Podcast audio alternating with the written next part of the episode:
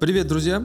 Меня зовут Антон Гурков, я сотрудник Музея транспорта Москвы и э, добро пожаловать на наш подкаст, посвященный э, обсуждению э, развития трамвая как отдельного вида транспорта и развития инфраструктуры трамвая на примере московского трамвая конкретно.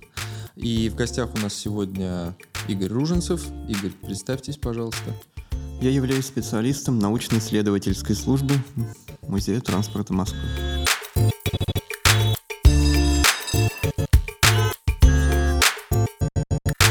И э, мы сегодня путем обсуждения и ответа на несколько вопросов попытаемся как-то раскрыть тему и дать нашим слушателям понять о том, через какие этапы развития прошел трамвай, какие были плюсы, какие были минусы, и как вообще можно в современных реалиях посмотреть на этот вид транспорта и узнать для себя что-то новое.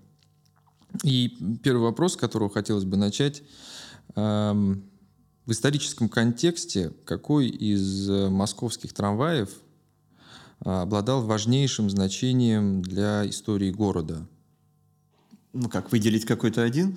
Наверное, да. Потому что они же были, с одной стороны, все взаимосвязаны, конечно, да, с другой стороны, это было настолько каждый раз большим свершением, когда в Москве начинала работать какая-то следующая модель, модификация трамвая, и между ними достаточно большие различия. Поэтому, может быть, как-то можно выделить какой-то конкретный. Ну, по совокупности параметров это, конечно, чехословацкая Татра третьей модели Т3 тут безусловно. И по протяженности времени эксплуатации, и по, скажем так, инновационности на момент появления, и по узнаваемости. То есть, скажем так, вот если попросить там ребенка нарисовать трамвайчик, скорее всего, это будет похоже что-то на Татру. Угу. Ну да, потому что появились они в самом конце 50-х, да, как таковая модель э, чехословацкая отдельно Татра Т1, они появились в начале 50-х. Вот. Но Т1 в Советском Союзе, они, скажем так, не взлетели. Их было буквально чуть-чуть. А вот с Т2 уже началось широкое наступление со второй модели. И они уже были в Москве в значительном количестве. И в 1963 году пришли на опытную эксплуатацию и сразу пошли уже в крупносерийно именно модель Т3 с учетом замечаний эксплуатации, в том числе и в Советском Союзе, как основного заказчика. И вплоть до, вот, вот, до недавних времен они находились в эксплуатации в пассажирской. Да, их же буквально вот как будто несколько да, недель да. назад ну, можно было еще неделю видеть. уже больше года. Угу. Ну, скажем так, целая эпоха, можно сказать, жизнь целого поколения. То есть люди родились, прожили, и многие ушли уже, а Татры продолжали еще эксплуатироваться. Да, интересно, конечно.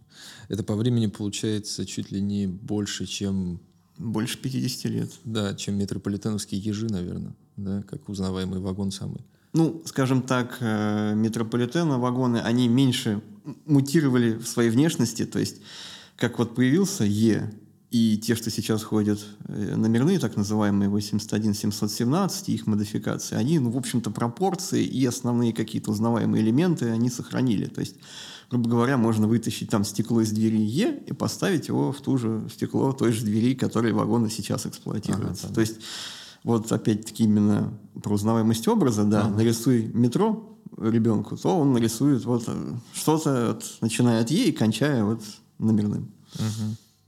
Понятно.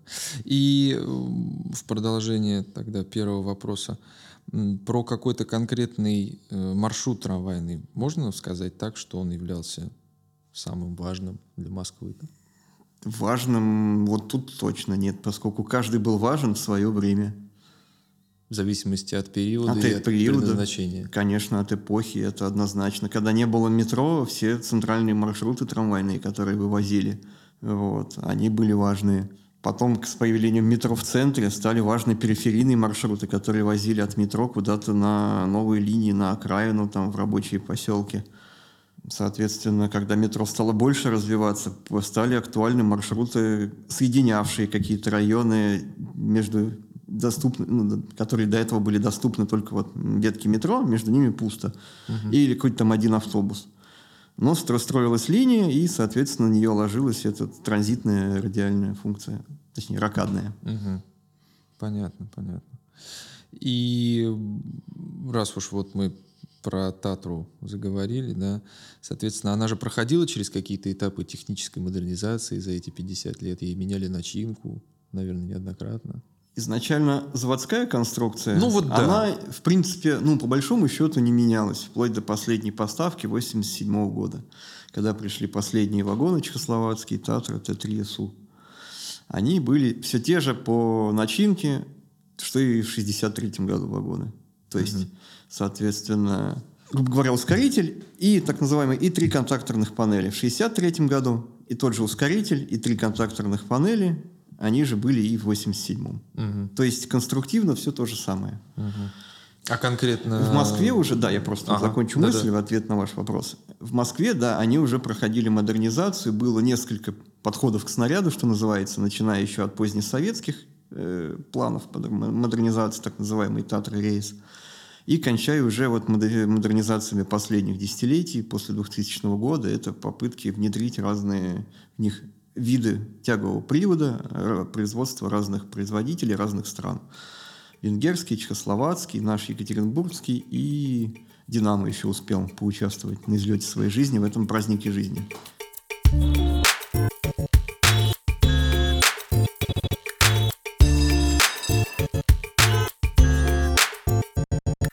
Понятно. И, может быть, будет тогда уместно хотя бы как-то примерно обозначить, допустим, те или иные положительные или отрицательные особенности наших конкретно русских, допустим, да, трамвайных вагонов разных периодов относительно своих европейских, я не знаю, западных вообще в целом современников. То есть вот какие-то, может быть, фундаментальные вещи были, которые есть у нас и нет у них, или наоборот? Смотря какую эпоху мы имеем в виду. Ну, допустим, раннюю, раннюю возьмем. Ранние, начало века вагоны отечественного производства, это были фактически целиком и полностью копии заграничных вагонов, поэтому по потребительским свойствам они ну, ничуть от них не отличались. Угу. А потом этот баланс сбился или как? Да, как сказать? Потом у нас не стало импортных вагонов. Вот в чем дело. Ну, вот На и... долгие годы до да, Татры да, да. это все только были советские вагоны, которые, в свою очередь, да, у них их история начиналась родословная с тех же дореволюционных, которые, в свою очередь, немецкие, австрийские, там, бельгийские, тогда не Чехословакия, еще чешская конструкция Ринхофер, но все равно это, собственно, было еще оттуда. Ну, а потом уже импортные, скажем так, заграничные конструкции пошли своим чередом, а мы шли своим. Ага. Ну, понятно, да, что средняя по больнице какая-то э, есть, но вдруг у нас какие-то климатические, может быть, условия, я не знаю, условия эксплуатации? Они накладывали отпечаток только именно на такие вещи, как наличие обязательно закрывающейся кабины водителя и печей в салоне. Ага. По сути, в общем-то и все. То есть вот эта модификация Т3СУ, почему СУ, Совет Юнион. Угу. Вот. Она именно отличала от исконной той, которая ходит до сих пор в Праге. Они, кстати, продолжают эксплуатировать Т-3, а также модернизантов на базе Т-3. Более того, они строят новые вагоны, полностью новые вот с нуля, но в образе Т-3, хотя там начинка полностью современная, mm-hmm. включая низкопольную вставку, там все это, все на свете. Вот. Именно потому, что это узнаваемый образ и лицо той же Праги в том числе. Вот. И да, вот, вот у них эти вагоны, да, они вот внешне то же самое, они отличаются по большому счету, да, у них перегородка по пояс, ну вот, заборчик, можно сказать. Uh-huh. Ну и не столько печей в салоне. Uh-huh. Там, условно, в Индии можно вагон вообще без стекол ну сделать. Ну, да, то есть, да, ну, да. вот, а какие-то, что вот тут там, ну, я сейчас глупо скажу, просто для примера, а, асинхронный привод, потому что там холодно, вот такого нет. Ну, понятно. Ну, может быть, э, вопросы как раз э, комфортности нахождения в транспорте, когда появился низкий пол у них, когда появился низкий пол у нас, какого размера были дверные проемы, там еще что-то, конструкция привода дверей. Какие-то, может быть, фундаментальные вещи, которые мы не могли сделать там по каким-то техническим соображениям или просто об этом не думали, может быть, что-то такое. Ну, это мои мысли.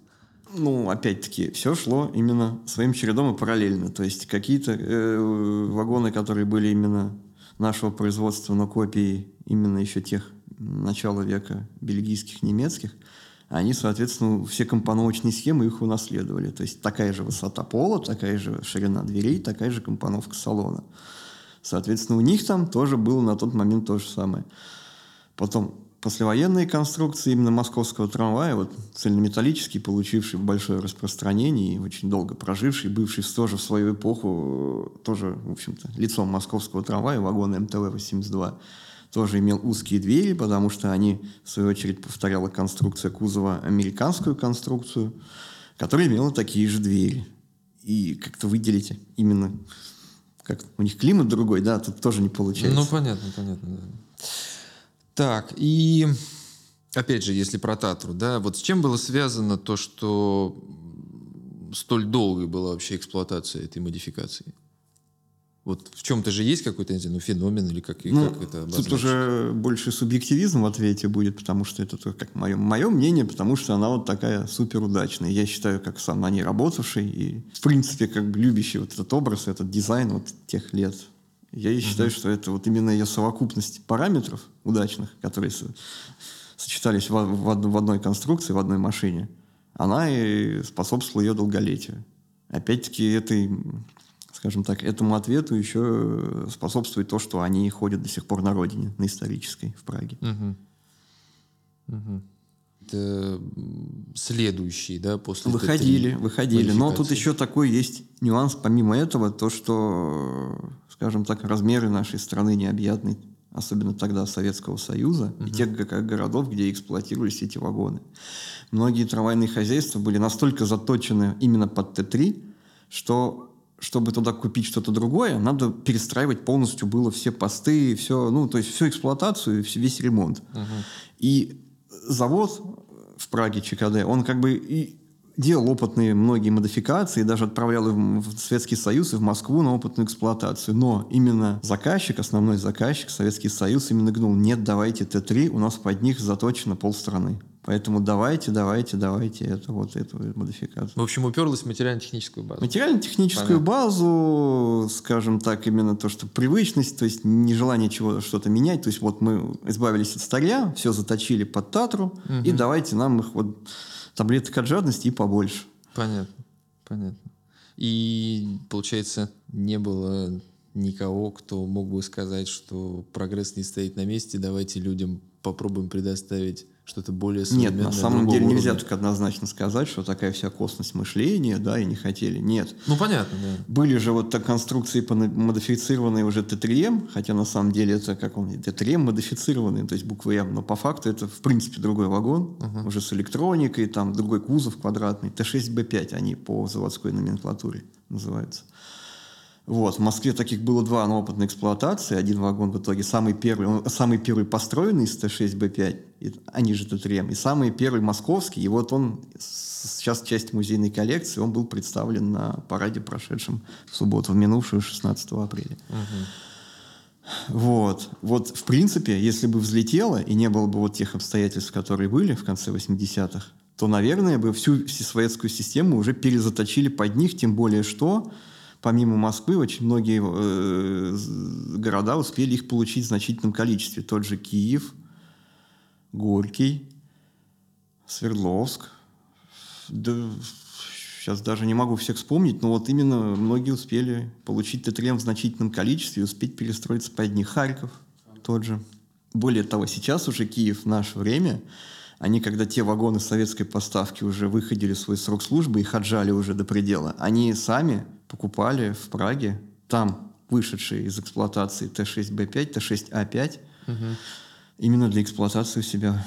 И Харьков угу. тем же путем шел. Пытаясь поддерживать. Да, да, поскольку у них уже было, у них Т3М и Т, э, ну, Т3 обычные, угу. вот эти кругляшки, и Т, Т6Б5, Т6А5, вот именно квадратные, вот эти угу. квадратичные, которые у нас Т3М назывались. Понятно, понятно. Поэтому пути, возможно, бы пошла и Москва, но случилось то, что случилось. Разрушились экономические связи, мы лишились чехословацких трамваев, венгерских автобусов и много чего еще.